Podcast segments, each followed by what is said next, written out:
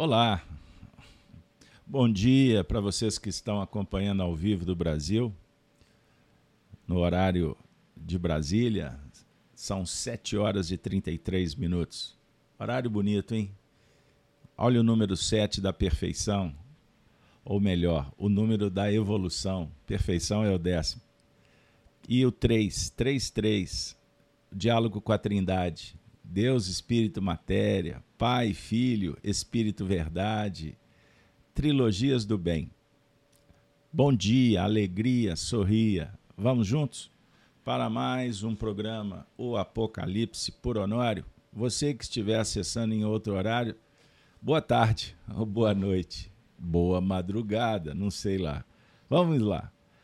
Pessoal, o estudo do Apocalipse é um grande desafio para os nossos corações.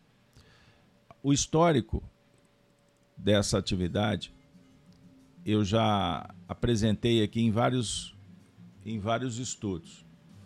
Por isso, convido vocês para conhecer nas playlists, tanto no canal Gênesis quanto na Rede Amigo Espírita, os estudos anteriores para vocês entenderem os objetivos.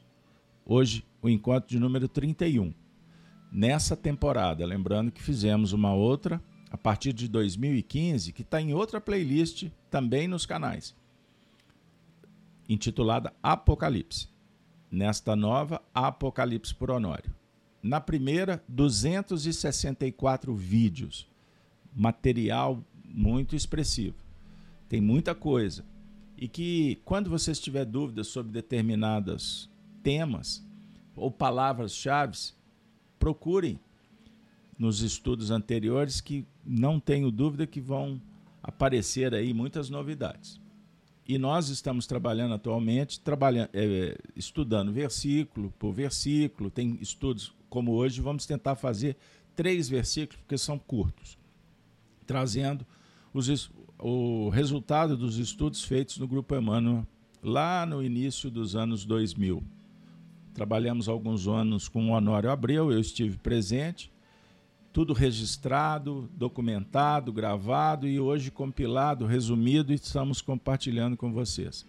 Na descrição do vídeo vocês vão encontrar um pequeno resumo do estudo que ora iniciamos.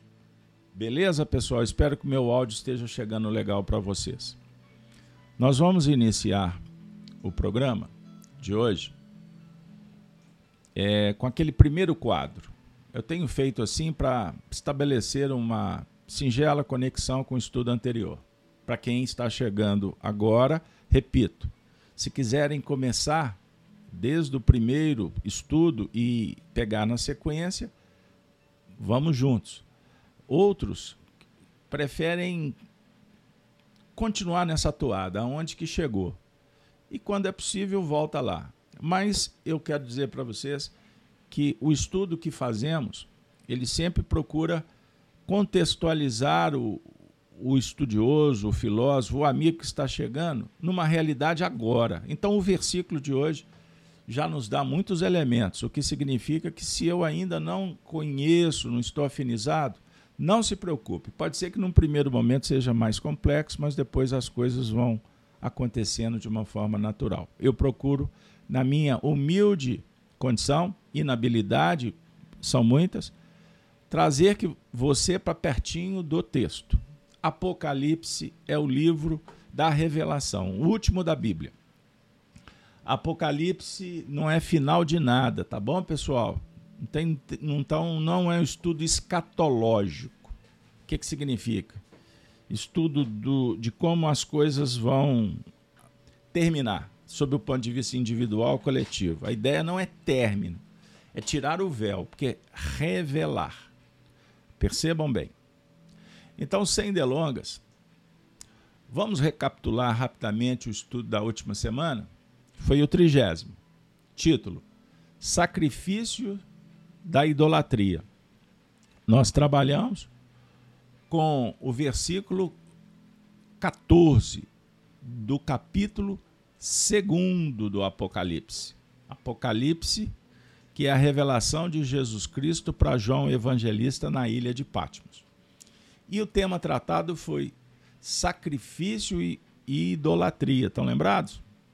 Então, nós trabalhamos alguns conceitos muito interessantes sobre o sacrifício no que remonta às concupiscências, como nós nos é, contentamos em, em, evoluir de carona com, os, com aqueles que já conquistaram, que têm autoridade, como também nos sacrificamos muitas vezes para manter o status quo.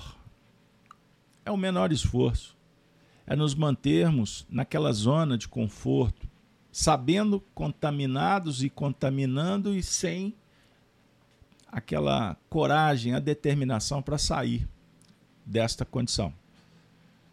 E acabamos nos prostituímos. Prostituição no sentido de vender, de comercializar os dons divinos, os mais nobres valores, os princípios, negociando para ficar bem. Hoje em dia usa-se muito a expressão politicamente correto. Aí adotamos a, também uma expressão atual é, intitulada é, a espiral do silêncio. O que, que significa? Você identifica que existe um problema, mas para não criar um outro problema para você, então ficamos calados, ausentes, isolados, certo? Então ó, vem uma determinação, a gente entende que ela não é melhor, mas mesmo assim nos curvamos por omissão, por covardia, por insegurança, por medo, pelo desconhecimento. Percebam bem. Então, foi mais ou menos a tônica do que nós trabalhamos. E depois falamos até no final sobre o sacrifício, não o sacrifício positivo, não no sentido de, de, de se privar de alguma coisa para conquistar uma outra coisa. Não, é o contrário. O sacrifício, sobre o ponto de vista filosófico, na, em busca da etimologia da, da palavra, a ideia que, que promoveu o símbolo, significa investir em algo bom, no caso sagrado, e naturalmente se desvincula do profano.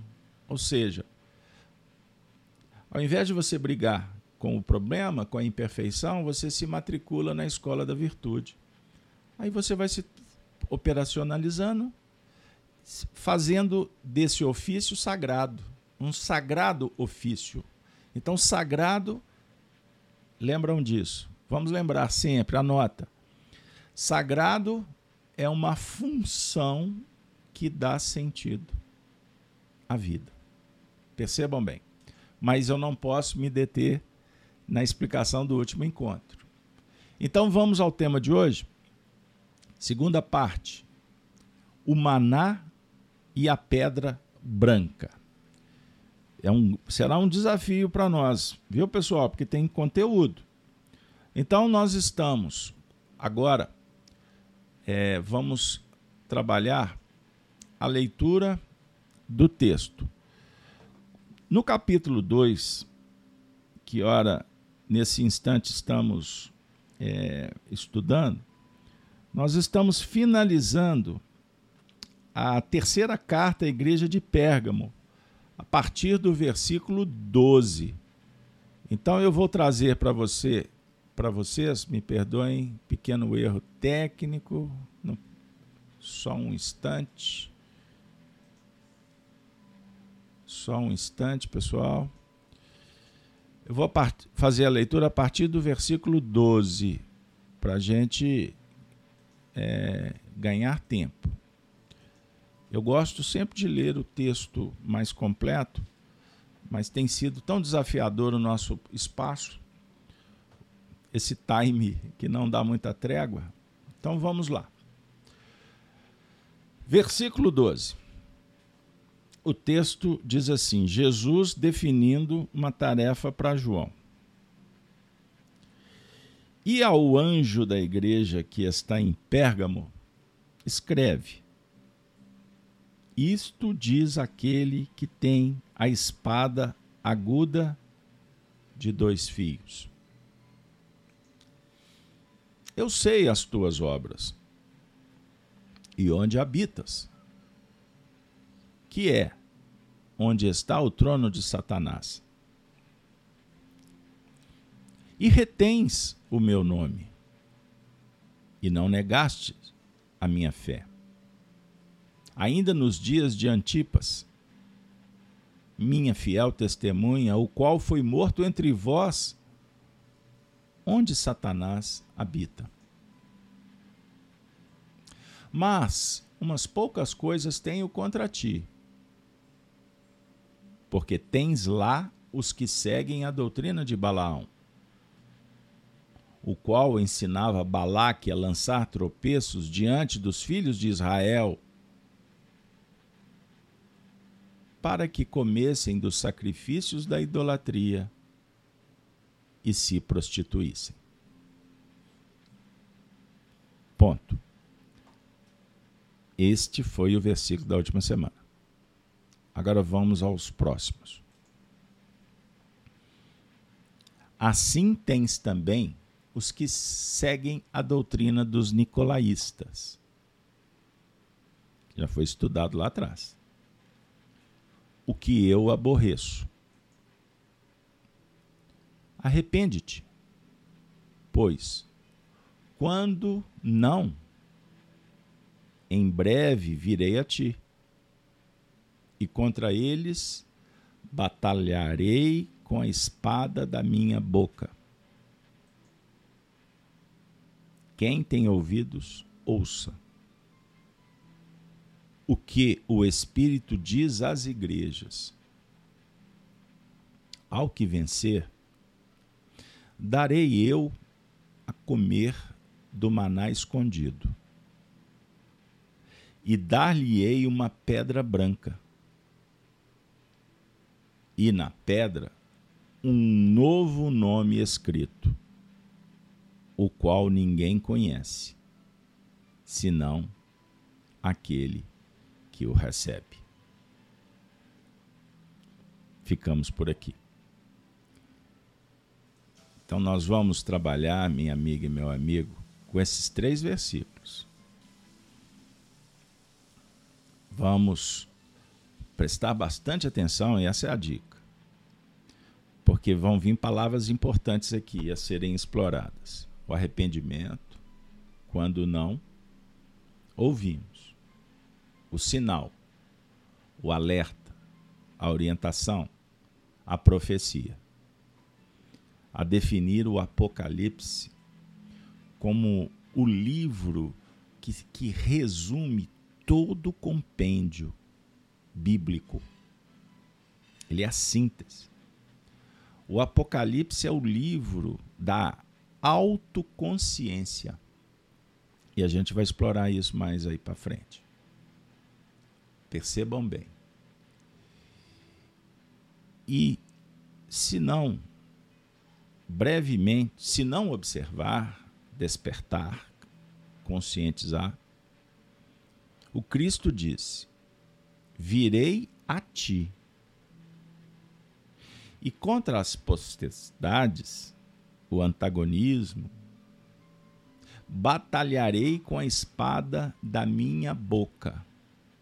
Esse é o Cristo. Então, quem tem ouvidos, ouça. O Espírito que diz às igrejas. O Espírito não está dizendo à comunidade. O Espírito está dizendo à mídia, na rede social a mensagem às igrejas. As igrejas como foco de irradiação crística. A gente explora aí para frente. Depois nós conversamos mais. E aí ele vem para dar ao que vencer o maná. Maná é alimento, nós vamos ver. E uma pedra branca. Um novo nome. O qual ninguém conhece senão aquele que o recebe. Perceberam a autoconsciência? Perceberam o Cristo interno trabalhando? Então, nós falamos do Apocalipse hoje sobre o ponto de vista do mergulho interior. Beleza? Combinado? Podemos seguir em frente? O Apocalipse a chave da revelação. Sejam bem-vindos para essa aventura com o Honório. Então, agora, minha amiga, meu amigo, bora lá? Vamos trazer.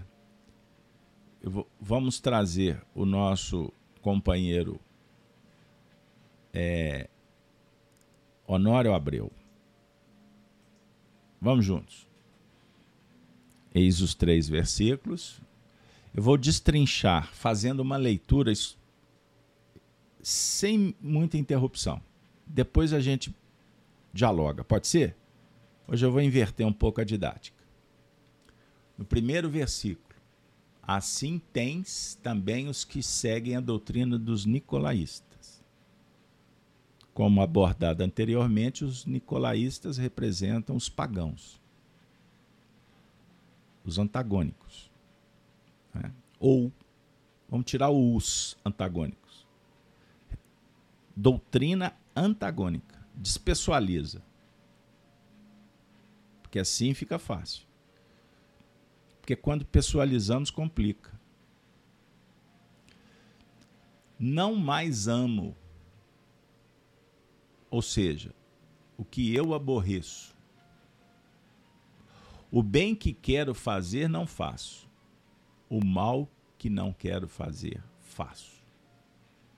Então a expressão o que eu aborreço é exatamente a expressão que fala do conflito interior. A persona lidando com os sentimentos egóicos e com a essência, a essência do ser. É o que importa. Mas nós damos mais importância ao que menos importa. Isso gera conflito a dúvida, a insegurança é uma coisa. Mas quando uma batalha travada na intimidade, significa que está acontecendo um movimento positivo. Não pode ser observado como negativo. Sem guerra, a gente não vai entender o fenômeno. Eu não estou falando guerra no sentido bélico é o atrito, é a dificuldade que temos que passar. Então a energia é gerada dentro de um circuito de atritos, para falar de uma maneira bem tosca. Arrepende-te, pois. Define a permanência de um processo de conflito interno. Então, arrepender tem a ver com esse cenário, o conflito. Quando o Honório fala, quando não em breve virei a ti, é um processo de contraposição. O breve virei a ti não é contra personas, e sim sistema, uma ideia, uma mentalidade. Virei e batalharei não contra a pessoa, mas contra esse processo das insinuações. Então, Cristo vem no sistema para dialogar e demonstrar que as insinuações que contrapõem elas vão perdendo sentido a partir do momento que você olha para um outro lado. e contra eles batalharei com a espada da minha boca. Disse o Honório. A batalha de Jesus é pacífica e pacificadora na base. Sem violência. Pelos exemplos transformadores a espada da palavra para o corte das arestas da personalidade. Corte das nossas dificuldades, dos reflexos inferiores. E do outro lado, abrindo os caminhos de uma nova proposta de realizações. Então, essa espada é integrante da nossa caminhada ela pode estar ensarrilhada quando assumimos a cruz da renovação sistemática. Agora, no momento em que tripudiamos das leis na caminhada, ela é tirada da bainha para poder fazer uma ação dentro de um processo perfeitamente natural. A espada de dois gumes é utilizada por todos que começam a abrir o campo dos valores intelectivos na busca das realizações espirituais. Na sequência vem: ao que vencer, vejam bem, darei a comer do maná escondido. O maná é o pão aquele alimento que foi dado no deserto para Moisés no momento da angústia e aflição. Sabemos hoje, pelos, estudiosos e pesquisadores, que esse maná é decorrente de uma exudação da tamareira do deserto de Sinai, que produz uma resina com propriedade proteica e quantidade de glicose capaz de alimentar. define também filosoficamente o componente ainda oculto no superconsciente, dentro de nós mesmos. Nós nos escondemos no corpo físico para descobrir o manar escondido. O mesmo que expurgar o que não mais é competente pela ingestão do que está reservado. E que não é muita coisa. É pouca coisa. Se fosse muita coisa, estaríamos perdidos. Entretanto, a providência divina não se encontra nos fatos miraculosos. Está na ação que vamos realizar no próprio contexto operacional da nossa vida. a providência divina dá-se assim. Como corre, como correr e perder o ônibus. Porque aquele que não era bom você tomar, porque tinha algum problema. Você perdeu o ônibus. Aí o indivíduo consegue ver aí a providência divina. Você foi procurar uma coisa e não achou, você teve que trazer outra providência. Então você queria sair de casa e não pôde. Então é aquele feixe de circunstâncias onde se trabalha os padrões da bondade, bondade superior. Portanto, vamos repetir e lembrar que a expressão ao que vencer eu darei do manar escondido significa que buscamos alimentação dentro de nós próprios. É gostoso quando se está em estado de intranquilidade, de sofrimento, de preocupação, de angústia, ou de qualquer ponto que altera o nosso equilíbrio. E buscamos dentro de nós um ponto ou um estado que nos faça sentir que estamos bem. tentando realizar o melhor. Fazendo o que eu posso por aqueles que eu amo e por aqueles que estão à minha volta. E não tem outra alternativa. É gostoso isso. O maná, que é o pão, é oferecido por Deus. Cai do céu mesmo, mas do céu íntimo. Porque ele já está lá. e está escondido, porque ele se revela a cada qual no momento oportuno, de acordo com o tempo de cada um. E o aspecto mais importante é que, de princípio, toda a nossa conquista é feita em nome da fé. É tudo em nome de. Porque diz que se pede em nome de. porque nós somamos as informações. Recebemos um contingente enorme de informações. O sentimento e a razão homologam a proposta e passamos a operar em nome da fé lúcida, consciente e responsável, incorporando novos valores pela experiência. Primeiro investimos em nome de, para depois podermos operar com a autoridade conquistada. E dar-lhe-ei uma pedra branca. Veja um símbolo do Apocalipse. Que pedra é essa?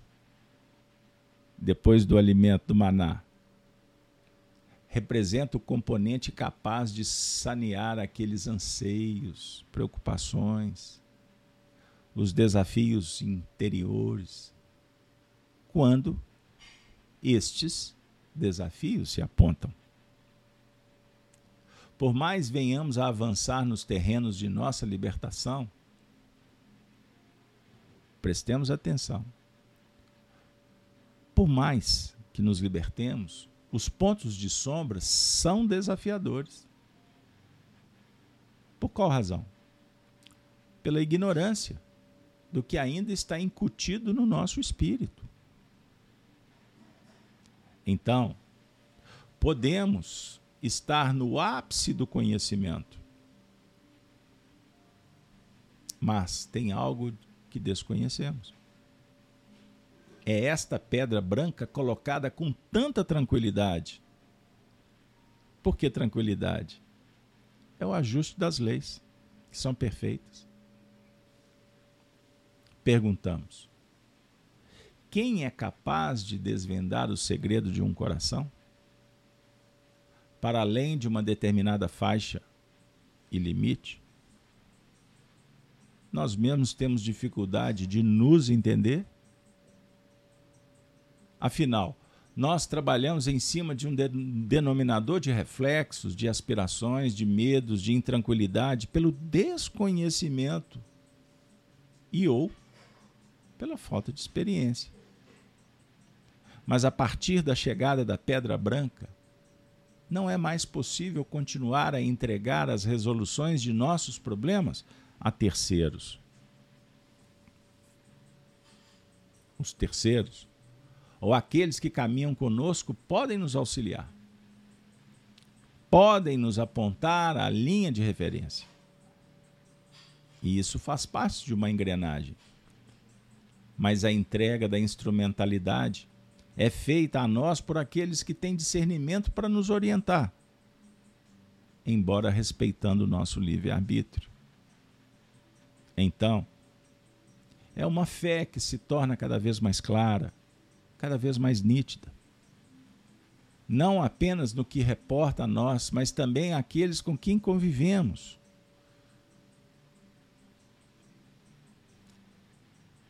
e na pedra de um nome de um novo nome escrito, o amor no seu sentido dinâmico, caritativo. Este é o nome. É o nome escrito. O amor, a essência, a virtude, a sua plenitude. Por isso o Espiritismo enaltece, trazendo Jesus, no fora da caridade não há salvação. Que é que é que o que era proposta periférica de redenção do ser. É agora proposta íntima de revelação. Perceberam? Podemos estar no ápice do conhecimento mas sempre haverá algo que desconhecemos. A nova revelação que o Apocalipse apresenta para você nessa manhã, do dia 24 de setembro de 2022, a nova revelação seria o mesmo que discutirmos sobre autoconhecimento, autonomia, amor ao dever perguntamos. Perguntemos a Deus quem somos E ele sempre revelará outro lado, outra possibilidade. Sempre melhor. Sempre melhor. O que, que nos importa? A finalidade da vida. O que viemos fazer na Terra? Qual o sentido de tudo? Qual o sentido da vida? Desenvolver as faculdades, trabalharmos a habilidade, conhecimento, identificação, percepção.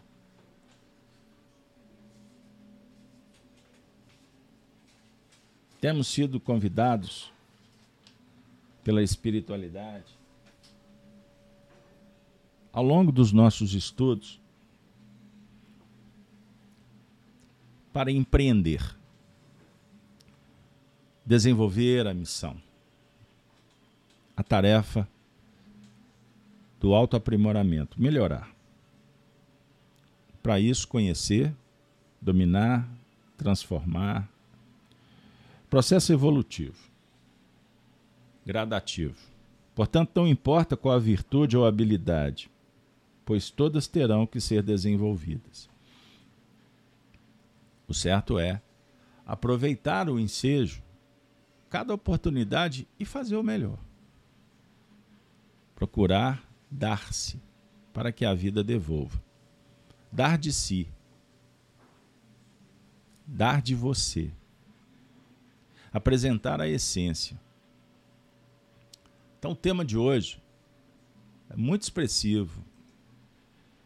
O maná e a pedra branca. Eu fiz questão de trazer com legitimidade a fonte primária, a interpretação feita pelo Honório naqueles dias saudosos, momentos que marcaram nossa trajetória. Para que a gente pudesse criar toda a ambiência favorável para discutirmos entre nós. Porque eu não posso ficar lendo aqui o tempo todo, que é antididático. Mas nós temos que gravitar em torno do pensamento filosófico a psicologia profunda do espírito. Então, observemos como esse texto é, é gigante, de, é grandioso. Arrepende-te, pois quando não, em breve virei a ti e contra eles batalharei com a espada da minha boca. Quem tem ouvidos que ouça o Espírito que diz às igrejas. O Cristo interno é revelado e se revela. É revelado no seu sentido genuíno, puro, permanente. É um diálogo consciencial.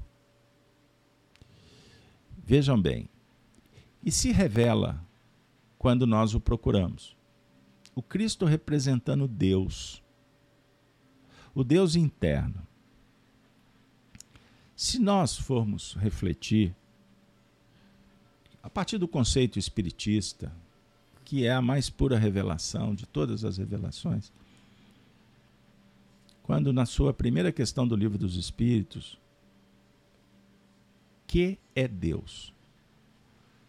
É inteligência suprema, é a causa primária de todas as coisas.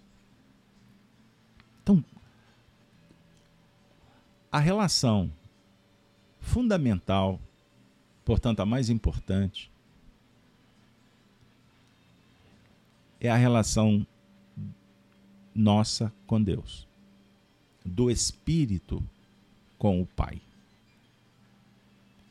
Fora isso, são discursos, aprendizagem, experiências, muitas narrativas. E narrativas, muitas vezes, são uma forma que nos interessa se apresentar para o convívio social.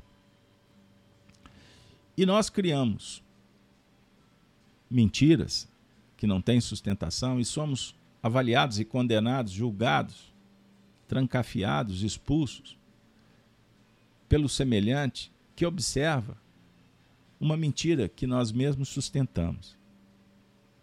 Até que chega um tempo em que descobrimos que todo aquele esforço, todo aquele investimento não tinha razão. E, naturalmente, fomos condenados por, um, por uma fantasia. E observe como nós gastamos tempo, sofremos, exaltamos, entristecemos com essas narrativas. Então, Deus sendo a causa primária, primeira, a mais importante de todas as coisas, e é um Deus no seu sentido essencial, verdadeiro, puro, criador, e não o Deus conceituado nas universidades, no meio acadêmico, no ambiente social materialista. O Deus como um objeto de crença. Objeto de crença só tem valor quando nós procuramos. Você define o objeto a ele, se reporta. Seja para pedir, seja para agradecer, o que for. Não é esse Deus. Nós estamos trabalhando. Deus que te conhece, que sabe de todas as coisas, que está dentro de você e que nós insistimos em negar quando eu fecho os olhos para olhar para dentro dele ou para dentro da minha intimidade, quando eu encontro a razão principal, a causa de todas as coisas. Veja bem. Quando Jesus simbolicamente diz: Pedi e obtereis, ele na verdade está dizendo que a nossa essência espiritual precisa ter espaço para se manifestar. E o grande lance, naturalmente, é que ela se manifeste com perguntas. Imagine. Vamos voltar a Moisés. Foi Moisés quem perguntou e Deus respondeu: Eu sou. Eu sou. Então, essa afirmativa é a mais importante de todas. Não é o que eu faço, não é como eu estou. É, eu sou é uma afirmativa. Então, reconhecer, sentir a potência divina que está em toda parte e dentro de você, nessa afirmativa, eu sou, por exemplo, eu sou espírito. Eu não estou assim. Eu não me conformo com, com algum rótulo que me impõe. Né? Eu não aceito isso mas eu quero entender melhor esse fenômeno, Deus sempre vai te responder. Existe um, uma expressão que fala assim: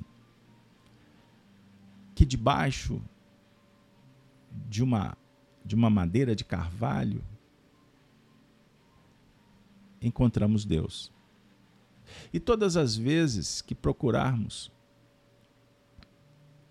Deus no carvalho, nós vamos encontrar Deus. Porque Deus se revela permanentemente.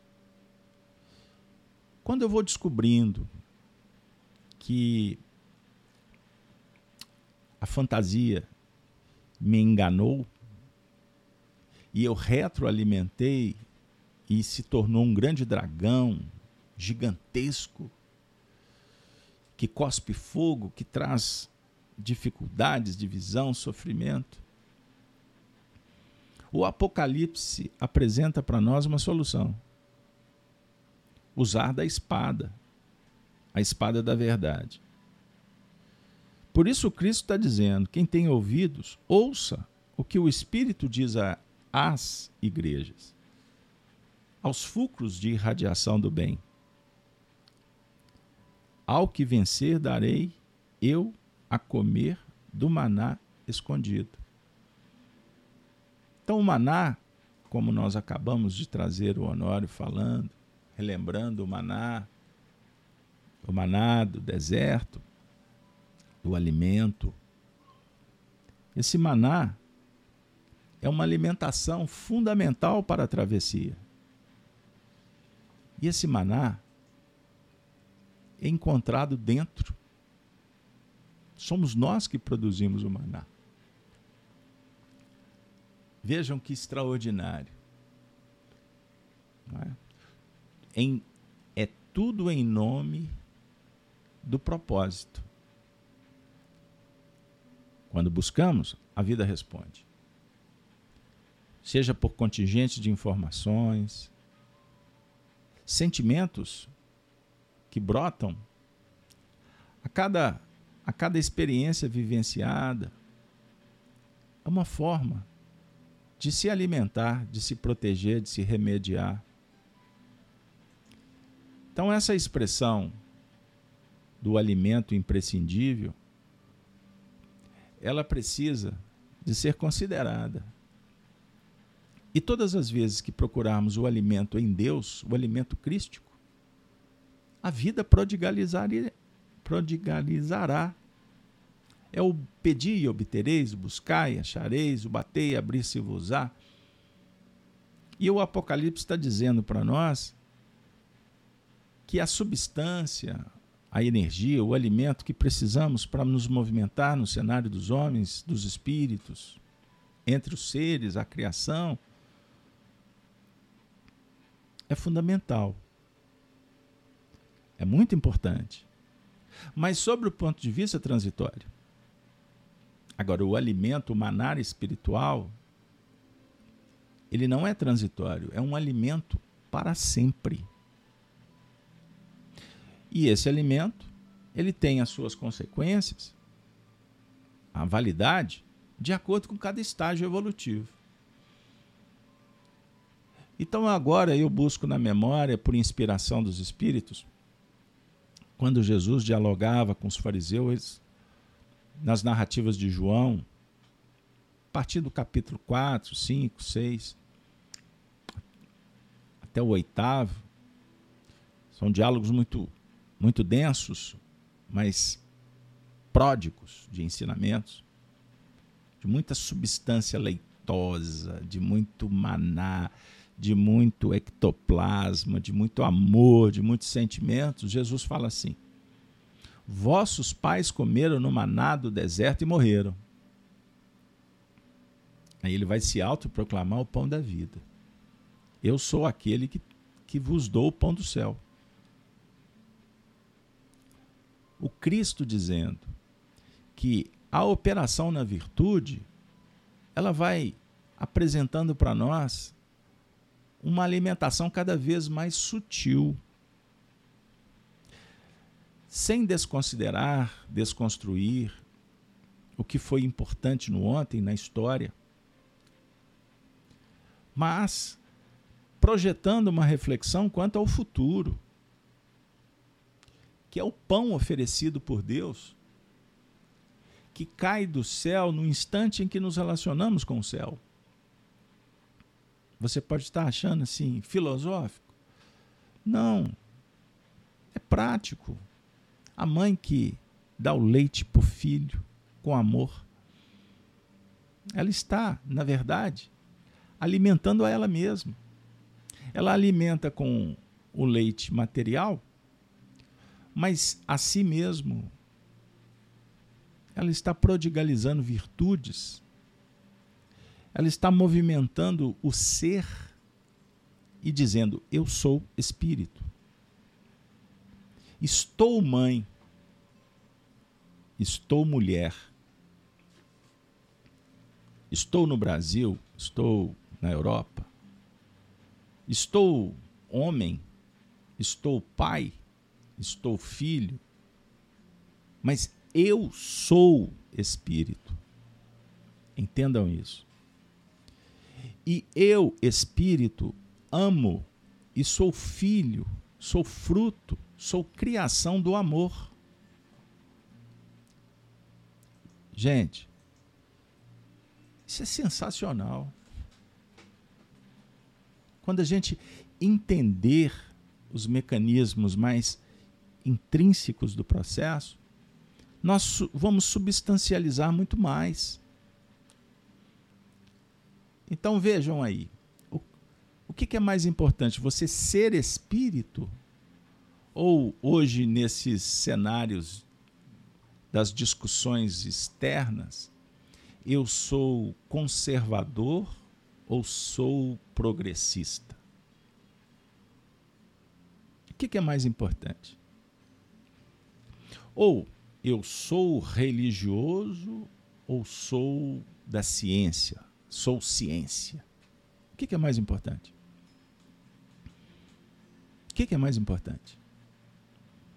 Vocês estão vendo como nós, a sociedade, a partir da engenharia corruptora, copuladora, manipuladora, serpente, besta, dragão, de cor escarlata, rubra, vermelha. O Apocalipse revela as concupiscências e nos alerta sobre a importância de procurar um alimento sagrado, porque esse é que realmente vai nos dar condições de peregrinar pelas sendas que vão nos libertar, que vão nos trazer bem-estar, saúde, equilíbrio.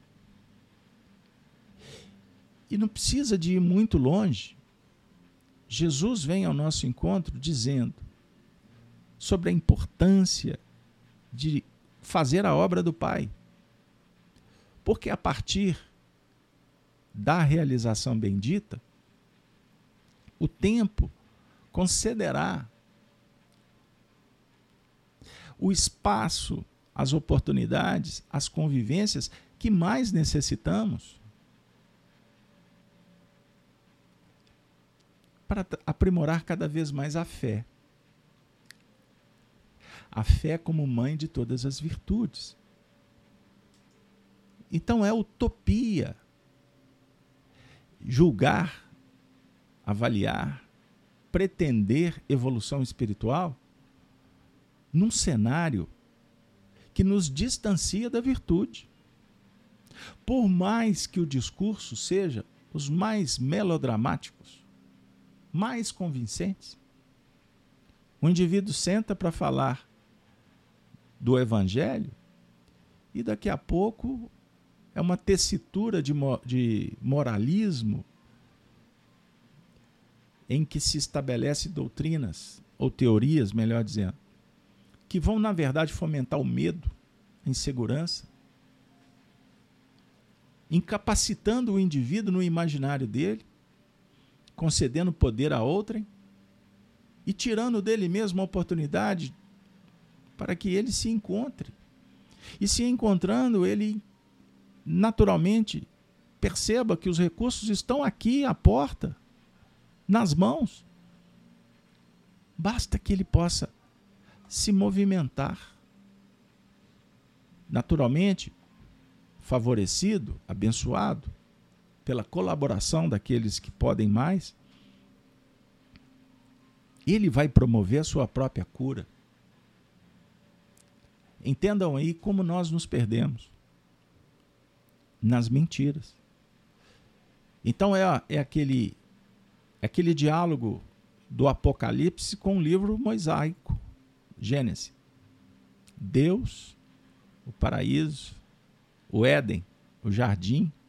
Jardim nos remonta ao quê? A um lugar muito legal, elevado, bonito, organizado, não é assim? Jardim do Éden. Imagine as flores, os frutos, as árvores, a natureza. Jardim do Éden. Tínhamos tudo a definir que tínhamos, por que não temos mais? Porque fomos expulsos? Ah, nós viemos de outro mundo, viu, Casalberto? O Espiritismo explica. Ok. Vero. Já sabemos disso. O que, que mudou na sua vida, Marilac, minha querida amiga? Vou conversar com a Marilac agora. Está aqui no chat mandando as mensagens super legais. Daqui a pouco eu tento te responder. Agora eu vou pedir sua ajuda. O que que vale para você, Marilac? Você que frequentou a mocidade espírita, aí nas terras de Juiz de Fora, ô oh, lugar querido, hein? Marilac, Barbacena, essa turma toda aí, da região da Zona da Mata. O que que, o que, que mudou na sua vida saber que você fez parte de um grupo de milhões e milhões de espíritos que veio para a Terra?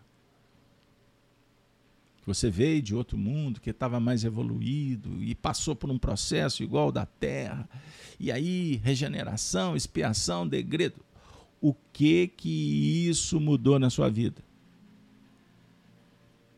A informação apenas. Bom, são elementos, né? Vão dizendo assim, ó, isso aí. Mas o que realmente está mudando na sua vida é essa capacidade que você está adquirindo de entrar, mergulhar dentro dessas águas lustrais, limpas da sua própria intimidade,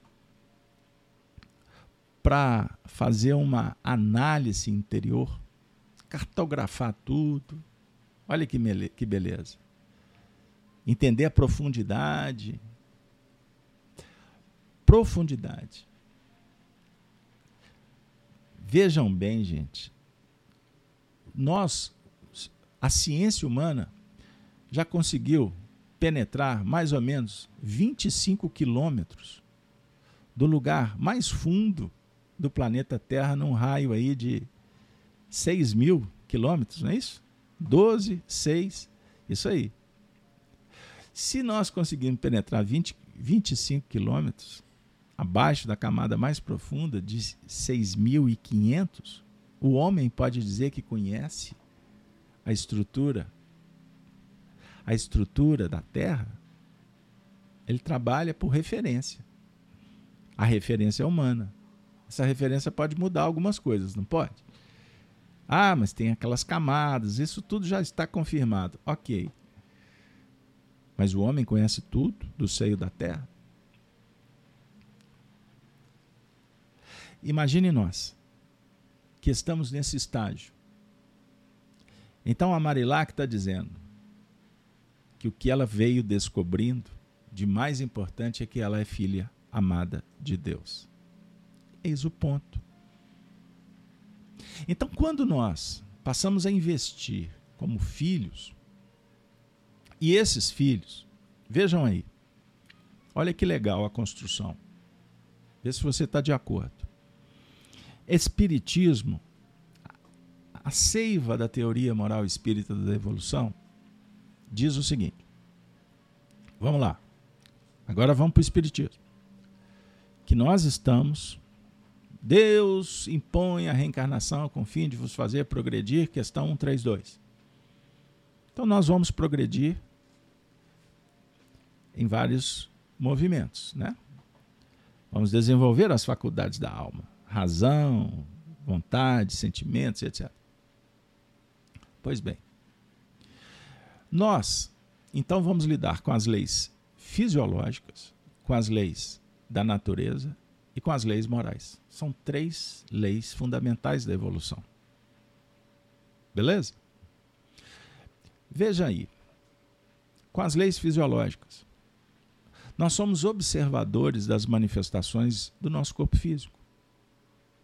Então, como nós estamos? Vejam bem, conforme você come, veja bem, conforme a digestão se faz e você expele, você é um espectador que está sujeito a estas é, rotinas ou movimentações, alterações. Então, nós reagimos psicologicamente conforme o nosso corpo indica, se manifesta.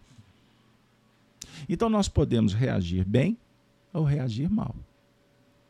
Agora, tudo isso vai fazendo, é, vai gerando imagens, imagens, emoções, que vão ficando gravadas na nossa personalidade.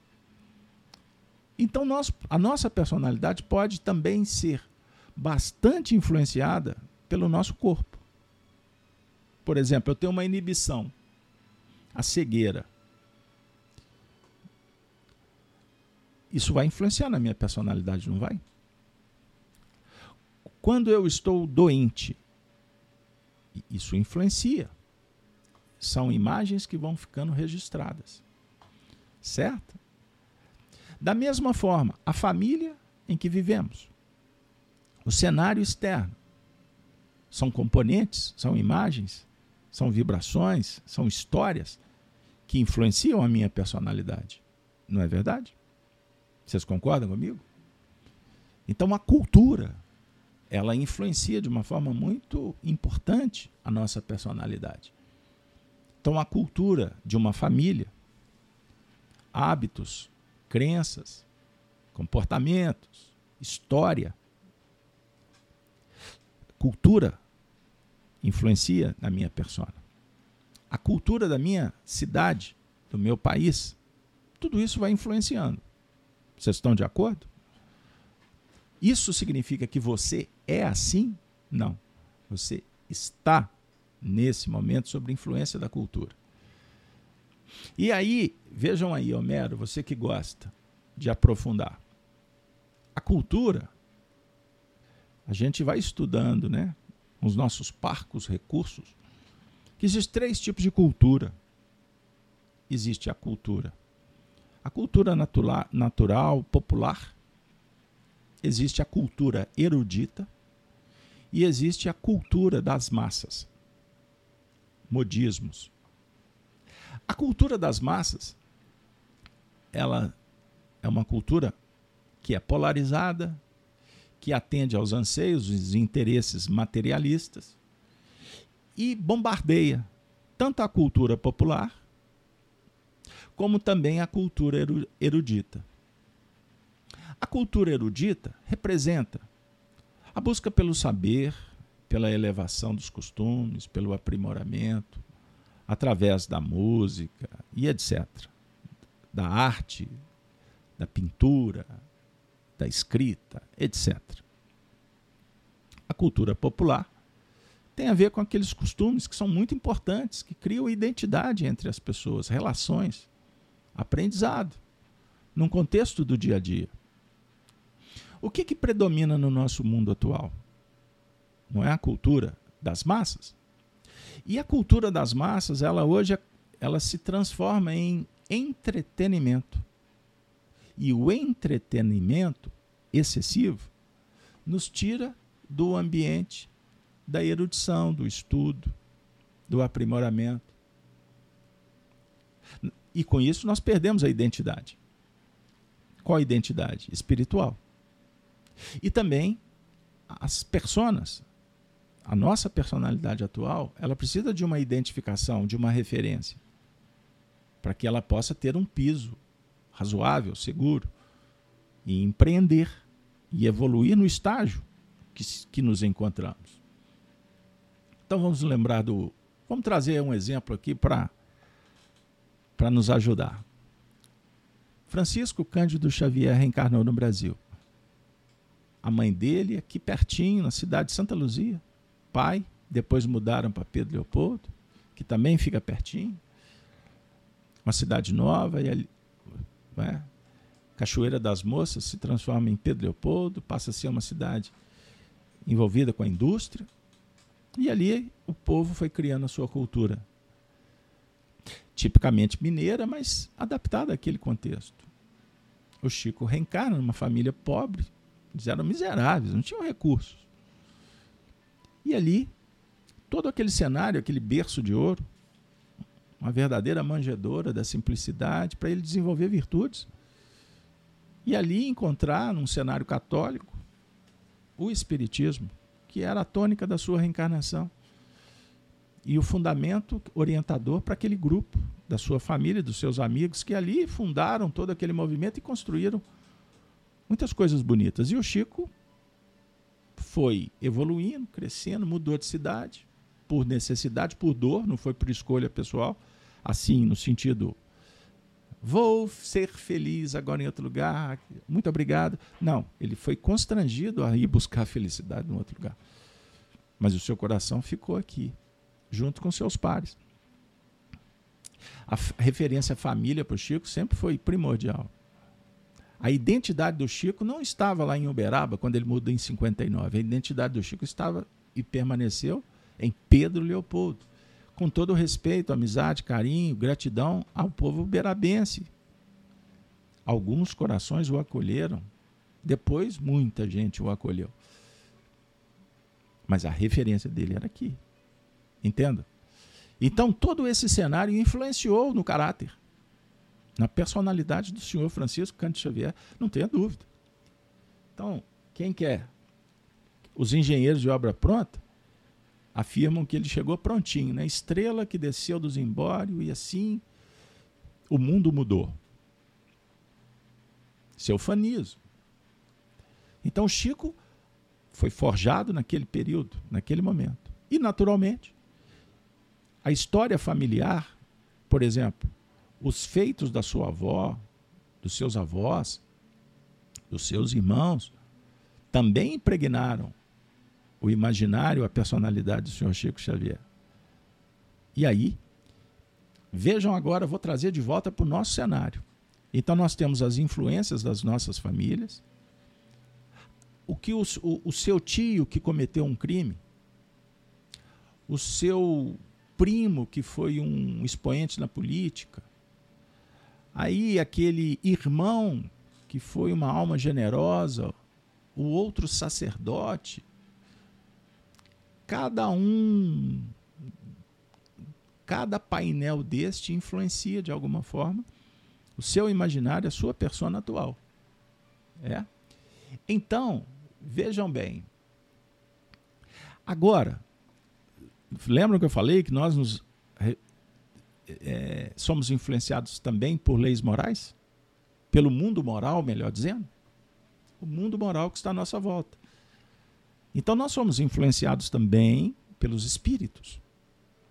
E de acordo com a minha trajetória, as minhas escolhas, as minhas afinidades, os espíritos se aproximam.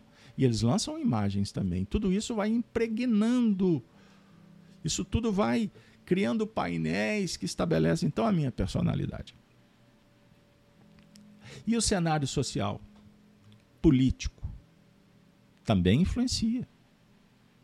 Ah, o bombardeio, o bombardeio que você recebeu é, via a imprensa, a mídia, tudo isso influencia. Então, vejam bem, a vida vai prodigalizando uma sequência de acontecimentos.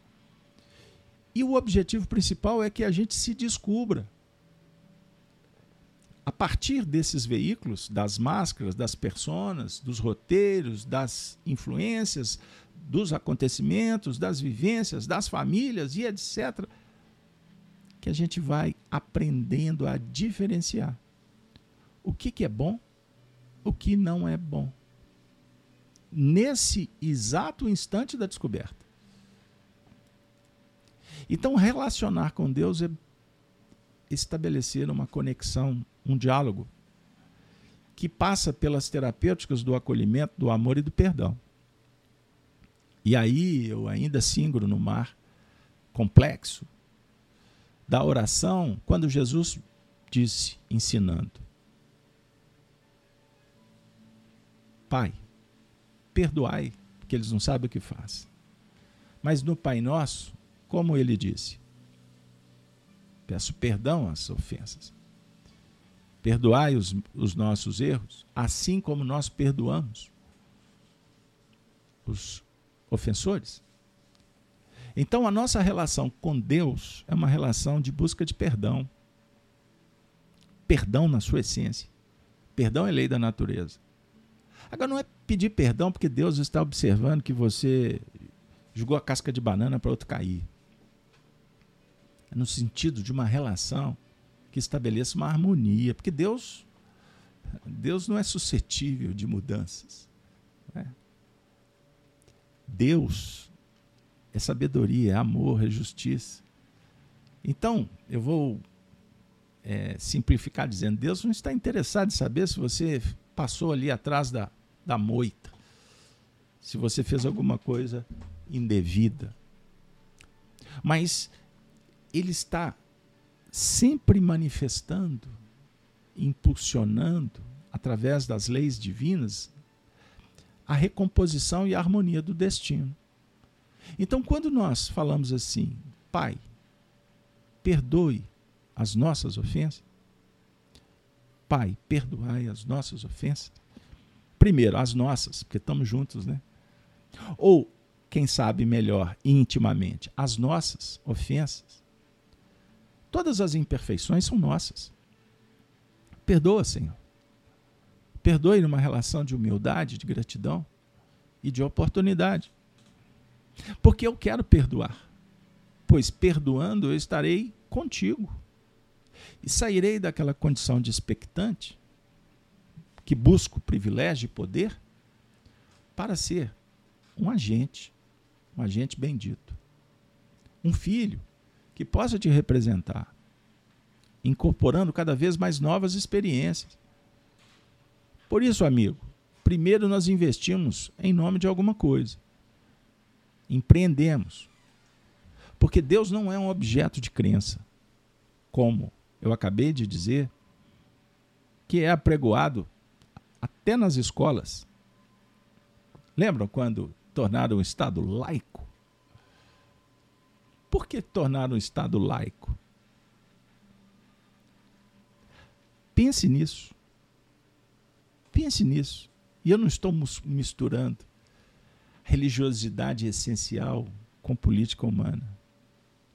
Mas todos os movimentos que visam tirar o divino da vida, matar a esperança, descaracterizar, desvalorizar a fé, são movimentos revolucionários. E a revolução hoje está muito bem entendida como a busca do poder, trocando por outro poder.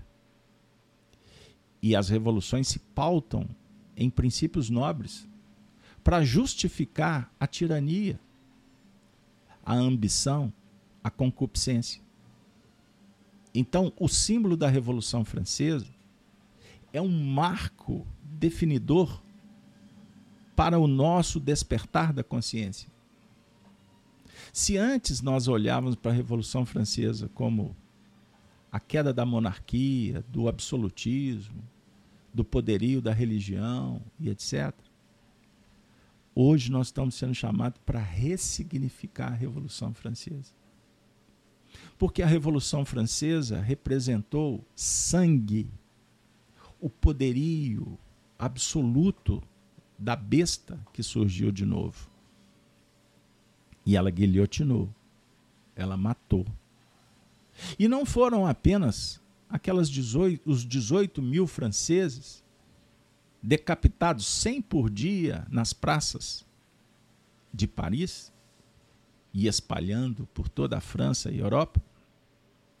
Eu não estou me referindo só a estes, mas é tudo que aconteceu dali para diante centenas e centenas, milhões de pessoas no morticínio, inspirados por essa palavra vermelha, revolução. Vocês já prestaram atenção que há no Espiritismo, que nasceu nesse cenário napoleônico? Napoleão foi a expressão continuada da revolução, que causou terror para o mundo inteiro. E olha que Napoleão reencarnou com uma missão nobre. Como afirma Humberto de Campos numa revelação espiritual através do Chico. Missão que foi estudada por Allan Kardec nos seus tempos. Que ele, novamente, optou pelo sangue, enquanto a ideia principal era se movimentar em outro sentido e dentro desse contexto, observem que o Espiritismo, logo nos seus fundamentos, vocês vão encontrar no livro Céu e Inferno, no livro é, Evangelho segundo o Espiritismo, no Evangelho segundo o Espiritismo, vamos ficar aqui, nos primeiros capítulos, vocês vão encontrar a seguinte expressão: o Espiritismo propõe uma revolução completamente diferente. É a moral. Por que uma ele usa a palavra revolução? Porque era a tônica da época. Porque Jesus nunca foi um revolucionário. Entendam bem, porque Jesus não buscou trocar um poder pelo outro. Jesus veio dialogar conosco sobre o ponto de vista das virtudes que prescindem de guerras, de conflitos. Porque virtude não jamais vai dialogar com separatividade, com desigualdade, com injustiça, com preconceito, com violência. Agora as revoluções elas ganham corpo usando expressões da virtude para se justificarem. E isso é que causa grande confusão na cabeça das pessoas. E elas, acreditando que existem defensores da virtude, elas apoiam, votam, seguem, curtem, não é a expressão da atualidade? Passam a fazer parte dos grupos, dos guetos. E não percebem que estão sendo induzidas a, primeiro, brigar com o próximo. Lutas de classe. E depois elas, na verdade, vão descobrir que elas estão brigando com elas mesmas. Porque ninguém no mundo é diferente perante o Pai. A essência da igualdade está no ato da criação. Nós somos filhos. E o Pai, por excelência, ele não dá privilégios, ele não gosta mais de um do que de outro. Todos são filhos. O amor é pleno. Entendam? Igual, igualdade na sua essencialidade é igualdade em nível de virtudes. É perante a lei. Nós temos que trabalhar no sentido igualitário no interior. No exterior, tratar a todos com o mesmo amor mas reconhecendo que a cada um segundo suas obras. Não tem como tirar o mérito, a palavra, o esforço, o prêmio da evolução. Tirar o mérito é promover uma ruptura com os princípios do dever. Do lado de lá, quando o André Luiz falou do bônus horas, que causou um frisson ele estava falando da bonificação íntima do coração. Do coração. Então você pratica o bem, não existe nada no mundo que supera isso. Não existe valor mais importante do que o bem-estar. Porque é Deus. É o mesmo, é o mesmo que você apresentar Deus para o semelhante, apresentar Deus para si mesmo. Compreenderam? Isso, isso traz para nós qual sentimento? O bem-estar. Não é o mesmo que falar da paz? Falar do amor? Então, o tema de hoje, o maná e a pedra branca, define alimento e confirmação. Entenderam? dialoga conosco sobre o ponto de vista da confissão. Eu vou voltar aqui só mais um pouquinho, porque no final trouxemos o Honório dizendo: a pedra e na pedra um novo nome escrito. Qual, qual novo nome escrito? Casalberto? Marilac? Ana? Não. Qual o novo nome escrito? Eu eu sou filho de Deus. O amor, no seu sentido dinâmico, caritativo. Este é o nome. Fora da caridade não há salvação, define que o que era proposta periférica de redenção do ser é agora proposta íntima de revelação. Você ouviu quando chegou no Espiritismo, fora da caridade. Aí nós saímos pelo mundo, não foi? Ah, eu me recordo saudosamente quando entrei para o grupo da Fraternidade Espírita Irmã Sheila. Me perdoe, eu não devo contar a minha história. Mas eu vou falar agora para os amigos, com todo respeito, porque cada um de nós pode falar um pouquinho do passado, porque quem não tem passado não tem história.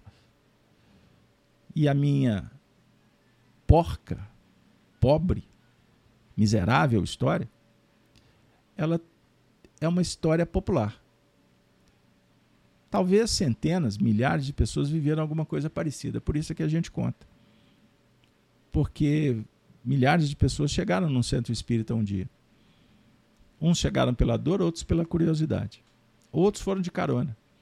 Não importa. Mas a grande parte pela dor. E aí recebemos o carinho, o acolhimento, assistimos uma, alguma palestra, recebemos o passe, um médium nos contou alguma coisa, um espírito se revelou, uma cartinha chegou, um namorado encontrei, uma esposa foi ali que começou. Cada um tem a sua história. Mas todos nós um dia fomos chamados para fazer alguma coisa para o próximo. E despertou um sentimento diferente, porque o materialismo diz assim: fica em casa. Fica em casa. Depois a gente resolve. Não foi isso que o materialismo disse para você? E você acreditou e ficou escondido com medo? Por isso você ficou distante? Foi o materialismo que falou ruptura geral, não vamos conviver mais? Não foi isso? O materialismo só confirmou o que ele vinha promovendo há muito tempo. E por isso, hoje, a sociedade, quem vive nos grandes centros, eu não posso generalizar, porque tem muita gente vivendo coisas muito boas aí no interior do Brasil, onde as pessoas se relacionam, tem comunidade mesmo. Domingo, na praça, no mercado, na padaria, no no açougue, hein? Aí você convive, ah, você viu o que, que aconteceu ontem? Ah, hoje vai ter um joguinho ali, como é que foi? Ah, sua avó teve aniversário. Aí as pessoas olhavam nos olhos, as pessoas, nesse caso, que estão no grande centro, não olham mais nos olhos, porque elas estão presas. Elas estão amortecidas, emburrecidas, olhando para uma televisão, assistindo um monte de coisa que não vai alterar em nada as suas vidas na verdade, elas estão sendo descoladas delas mesmas. Por isso, os relacionamentos foram embora. Não se valoriza mais o primo, o tio, o avô. Os netos nem sabem quem foram seus avós, o que fizeram. Os seus bisavós. Você teve tataravô? Perceberam? Então, o Apocalipse vem num momento tão extraordinário para dizer assim para nós: chegou a hora tirar o véu, olhar mais à frente e sentir Deus na nossa vida. Não mais aquela caridade que antes a gente foi chamado para fazer, né?